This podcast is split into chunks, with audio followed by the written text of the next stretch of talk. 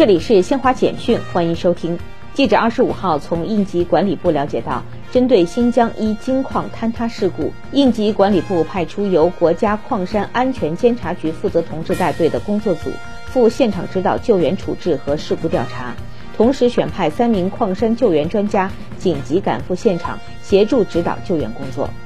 为期两天的二零二二中国家庭帆船赛深圳站二十四号扬帆，这是深圳连续第四年承办加帆赛。据美国全国广播公司新闻台报道，截至二十四号，一场给美国大片地区带来显著降温及恶劣雨雪天气的冬季风暴已造成至少二十三人死亡。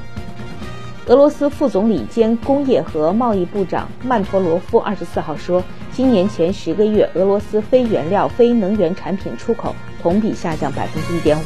以上由新华社记者为您报道。